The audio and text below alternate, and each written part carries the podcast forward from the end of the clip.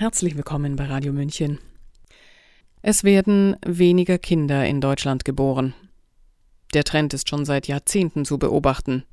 Neu ist der drastische Rückgang im ersten Quartal 2022 um etwa 20.000 Lebendgeburten. Einige Ärzte und Wissenschaftler untersuchen einen möglichen Zusammenhang mit der neun Monate vorher begonnenen sogenannten Impfung bei den 18 bis 59-Jährigen. Der wäre dramatisch.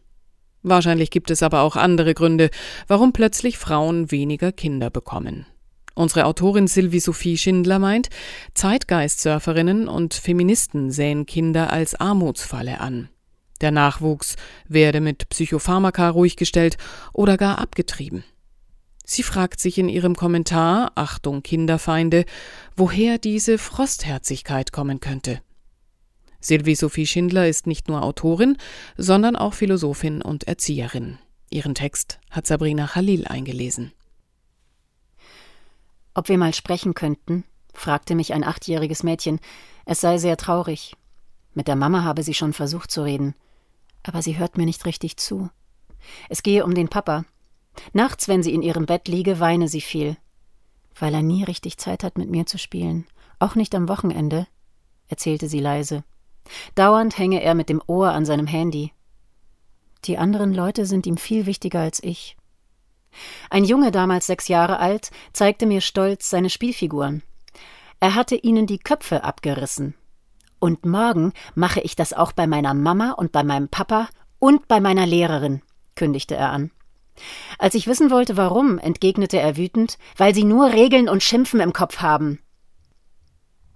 In einer Runde, in der ich mit Drittklässlerinnen zusammensaß, brach es aus einem Mädchen heraus. Ich will nicht mehr leben. Alle schwiegen betroffen, bis ich fragte, was sie belasten würde. Ich bin jeden Tag müde, ich kann einfach nicht mehr. Alles ist mir zu viel, immer dieser Druck. Ob sie darüber schon mit ihren Eltern geredet habe? Die sagen, ich soll mich nicht so anstellen. Wie willkommen sind Kinder? Ich habe pädagogisch ausgebildet, viel Zeit mit vielen Kindern verbracht und nie aufgehört, mir diese Frage zu stellen. Müsste es nicht eigentlich eine gute Zeit für Kinder sein? Bereits Ende der 1970er Jahre dachte der Kinderrechtler Eckehard von Braunmühl in seinem Buch Zeit für Kinder darüber nach. Zitat zu keiner Zeit wurden Kinder mehr beachtet, wussten die Erwachsenen mehr über das Wesen von Kindern, über die Bedürfnisse von Kindern, über die Voraussetzungen und Bedingungen, unter denen sich Kinder am besten entwickeln. Die freie Entfaltung der Persönlichkeit wird garantiert, die Würde des Menschen ist unantastbar. Selbstbestimmung und Mitbestimmung, Freiheit, Rechtsstaatlichkeit, Toleranz und andere vielversprechende Begriffe haben Hochkonjunktur. Es könnte es müsste eine reine Lust sein, als Kind in dieser Zeit zu leben. Zitat Ende. Trotzdem sei, Zitat, irgendwie und irgendwo der Wurm drin. Zitat Ende. Und das ist er, gut 40 Jahre später, nicht minder. Kinder seien eine riesige Armutsfalle. Das tat SP-Nationalrätin Tamara Funiciello jüngst in einem Interview mit dem Sonntagsblick kund. Folgt man ihren Ausführungen, dann ist Muttersein ein einziger Albtraum. Frauen würden ein wirtschaftliches Risiko eingehen, sich in die Abhängigkeit ihres Partners begeben und seien zum Dank chronisch überarbeitet. Daher ihr Appell, Zitat, Vielleicht solltet ihr es einfach sein lassen. Zitat Ende. Man meint fast, sie rede über eine Entscheidung für oder gegen einen Zweitwagen, Woher kommt diese Frostherzigkeit? Wie sollen sich Kinder fühlen, wenn sie das hören?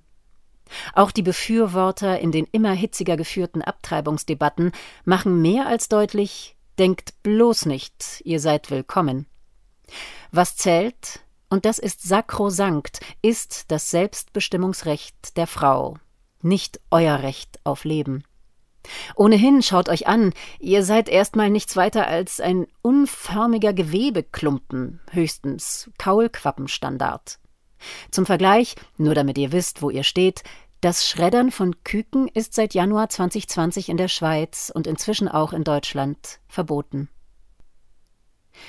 Sie und ich, Wir wurden nicht abgetrieben.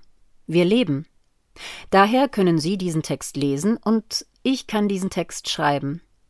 Meiner Mutter wäre es völlig fremd gewesen, zu denken, ich sei noch kein richtiger Mensch oder gar, auch diesen Vergleich gibt es, eine Art Blinddarm, als ich begann in ihrem Bauch heranzuwachsen. Mit der Verschmelzung von Ei und Samenzelle ist das gerade entstandene Leben bereits genetisch einzigartig. Das ist eine biologische Tatsache. Mehr als das, wer sich die Ehrfurcht vor dem Leben bewahrt hat, kann gar nicht genug darüber staunen. Ein Wunder. Jedes Mal. Man lausche der leisen Poesie, die im Begriff Embryo liegt. Er leitet sich aus dem Altgriechischen ab und bedeutet ungeborene Leibesfrucht. Nichts von diesem Zauber, schon gar keine Demut vor dem Leben, ist in den Argumenten der Abtreibungsbefürworter zu finden. Die medizinisch etablierten Begriffe Embryo und Fötus dienen einzig dazu, das Leben im Mutterleib so herabzustufen, dass sich ohne schlechtes Gewissen darüber verfügen lässt. Manövriermasse, weiter nichts. So richtig weiß man allerdings nicht, denn die Erläuterungen muten ziemlich abstrus an, was man sich darunter vorzustellen hat. Handelt es sich um Gnome? Um Aliens? Wissenschaft könnte da helfen. Menschen zeugen Menschen. Keine ominösen Zellklumpen.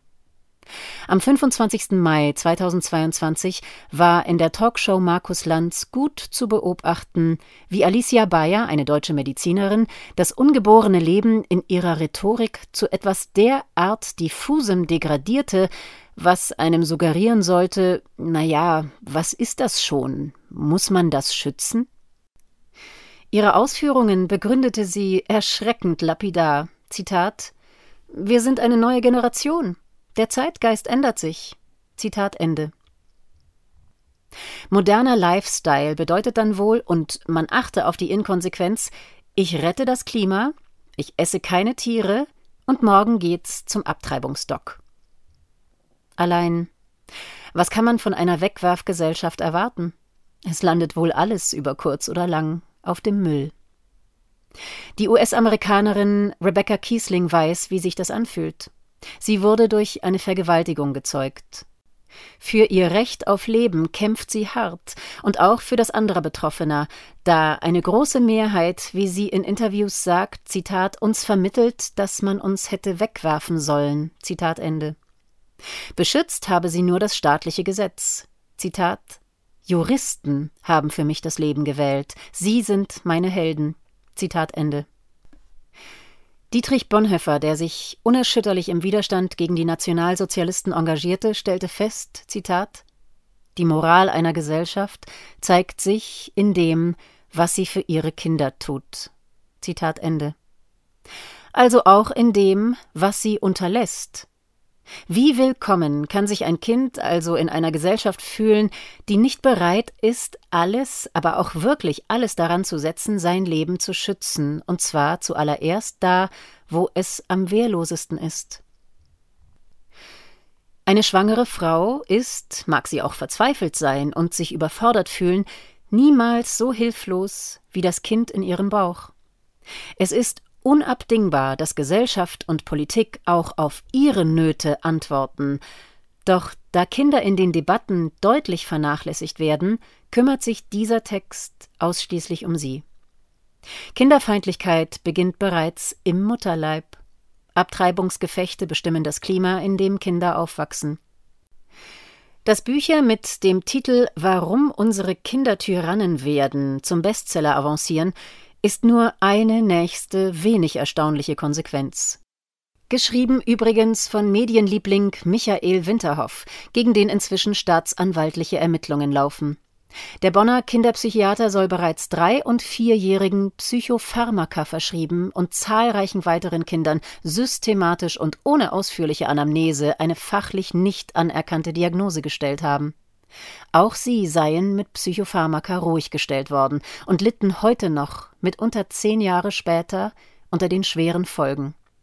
Winterhoff war in zig Einrichtungen tätig. Er kooperierte mit mehr als 20 Heimen. Es gab also viele Zeugen. Warum wird weggeschaut? Vielleicht weil Kinderfeindlichkeit stillschweigend akzeptiert ist? Anke Elisabeth Ballmann zeigt in ihrem Buch Seelenprügel, dass die Zeit der schwarzen Pädagogik noch lange nicht überwunden ist.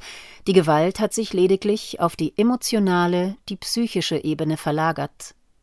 Die Pädagogin hat in den vergangenen zehn Jahren deutschlandweit über 500 Kitas besucht und schildert, wie Kinder von Betreuerinnen bedroht, beschämt, drangsaliert und erniedrigt werden. Nein, keine Einzelfälle. Es geschieht vielerorten, Tag für Tag. Auch im Kanton Zürich kam vor einem Jahr eine schockierende Disziplinarmaßnahme ans Licht. An der Primarschule Herliberg wurden Kinder, die den Unterricht störten, gezwungen, Windeln über ihre Hosen zu ziehen. Zitat Es gibt keine großen Entdeckungen und Fortschritte, solange es noch ein unglückliches Kind auf Erden gibt. Zitat Ende. Sagte Albert Einstein. Dem stimme ich zu. Allein, was folgt aus diesem Satz? Dass uns erstens Elon Musks Mars-Ambitionen nicht weiterbringen werden. Und zweitens? Und drittens? Sie hörten den Kommentar Achtung Kinderfeinde von der Autorin, Philosophin und Erzieherin Sylvie Sophie Schindler. Er war zunächst in der Weltwoche erschienen. Gelesen hat Sabrina Khalil. Mein Name ist Eva Schmidt und ich wünsche Ihnen noch einen angenehmen Tag. Ciao, Servus.